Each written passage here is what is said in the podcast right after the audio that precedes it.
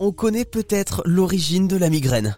Des chercheurs de l'Université de Californie à San Diego viennent de révéler leur nouvelle étude. Et on y apprend quelque chose d'étonnant. La migraine prendrait ses sources dans le ventre maternel.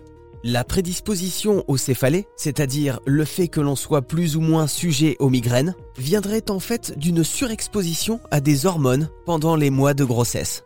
Et voici Guillaume Sandoz, directeur de recherche en neurologie au CNRS. Il a fait de nombreuses études sur la migraine. Alors Guillaume, quels sont les facteurs qui provoquent la migraine? C'est multifactoriel. La, migraine, c'est multifactoriel. Donc à partir du moment où c'est multifactoriel, il y a des hormones qui jouent, c'est sûr. Il y a aussi, euh, il y a, en fait, c'est acquis et inné.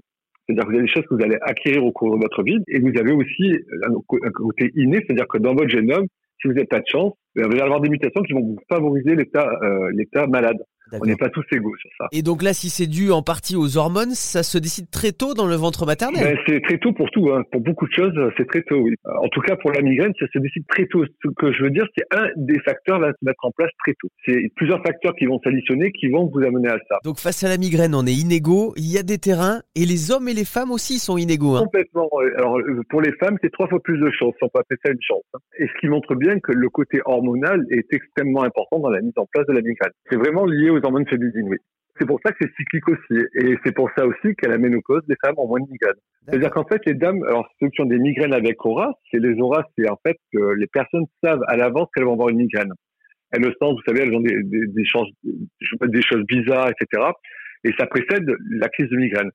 En vieillissant, en fait, les femmes gardent les auras, mais perdent la migraine. Ah, on vient donc de trouver le premier point positif à la ménopause. Avec l'arrivée de la ménopause, la disparition des migraines.